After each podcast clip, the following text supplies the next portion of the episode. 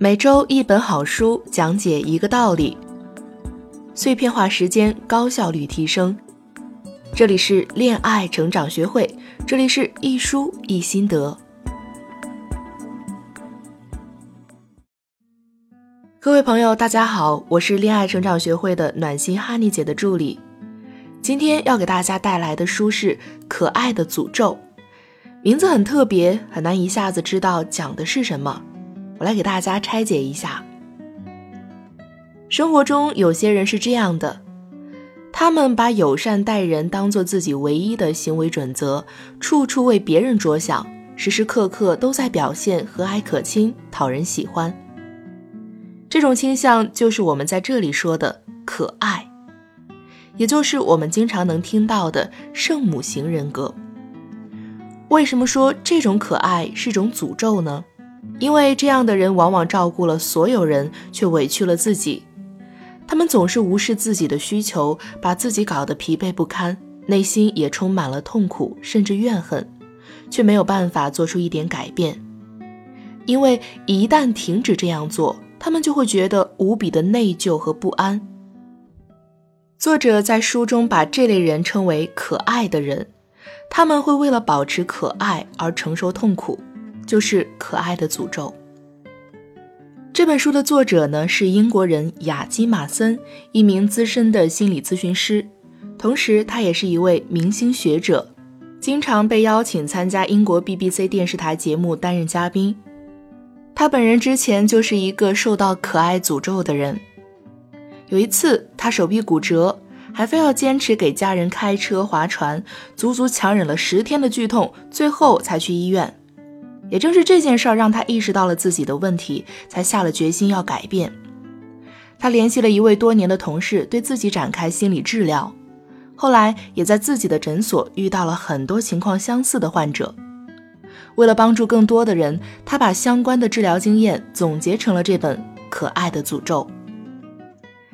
接下来，我们就分享一下《可爱的诅咒》是如何形成的，以及如何打破可爱的诅咒。可爱的诅咒是怎么形成的呢？可爱的诅咒并不是与生俱来的，而是因为各种各样的家庭和社会原因造成的。从小到大，我们在成长过程中接受了很多规则，但是有些死板的规则已经被深深地植入了我们的潜意识，它们对我们产生着巨大的影响。这些死板的个人规则大多数形成在幼儿和童年时期。一方面，大人经常会给我们灌输一些价值判断，什么是好的，什么是不好的，这本身没什么错。可是，在这个时期，我们的理性思维能力还没有形成，不会辩证的看问题，往往会把事情想得很绝对。比如，一个学员的家里非常崇尚坚强的品格，于是他从小就认为自己应该在任何情况下都保持坚强。于是，一个死板的个人规则就这样形成了：无论什么情况下都要保持坚强。就是因为这条规则，所以他在家庭中，无论自己身体多么不舒服，还是会收拾好家务、做好饭，而不会开口向丈夫说明情况、休息一下。显而易见，这条规则非常不合理，但学员呢，身体本能的会去遵守它。事实上，也确实如此。大人们对待孩子的方式，孩子是没有能力改变的。孩子只会好好表现，看到大人的态度变好了，就会觉得是自己的表现起了作用。如果没有，他们也只会觉得是自己做的还不够好。这样下去，孩子就会觉得自己毫无价值，只会不断的讨好别人，才能缓解内心的不安。另外啊，在我们小时候，也会对大人的愤怒感到恐惧。但因为我们又依赖于照顾我们的大人，面对他们的愤怒，我们就会选择了遵守那些不合理的规则来保护自己。恐惧的记忆会留在我们大脑中一个叫杏仁体的部位，它是人脑的恐惧记忆中枢。当我们在遇到相似的情况时，杏仁体先生就会产生应激反应，让我们本能的去选择曾经的处理方式。杏仁体先生并没有什么时间概念，他不知道我们已经长大了。所以在感到恐惧的时候，我们的大脑基本处在一个孩子的状态，所以我们会本能的选择顺从，这就是可爱的诅咒难以打破的原因。我们知道了可爱的诅咒是如何形成的，那么我们如何打破可爱的诅咒呢？当我们想要停止无条件的付出和妥协的时候，那些批判的声音势必会在我们脑海中响起。好在，当你听到这里的时候，你已经知道了那些声音其实是来自别人的，而且他们只存在于我们的意识里。所以啊，我们完全可以靠想象来打败他们。我们可以把这些批判的声音想象成一个可笑的角色，比如周星驰电影里的如花，在心里大胆地嘲讽他们，想象他们落荒而逃的样子。也可以想一个关心你在乎你的人，当你受了欺负，他会帮你把他们赶走。我们之前也讲过，人脑中掌控恐惧的杏仁体先生是没有时间概念的，所以当你感到恐惧的时候，其实呀是住在你心里的孩子在害怕。作者提到一个有趣的办法，就是和住在你心里的孩子谈一谈。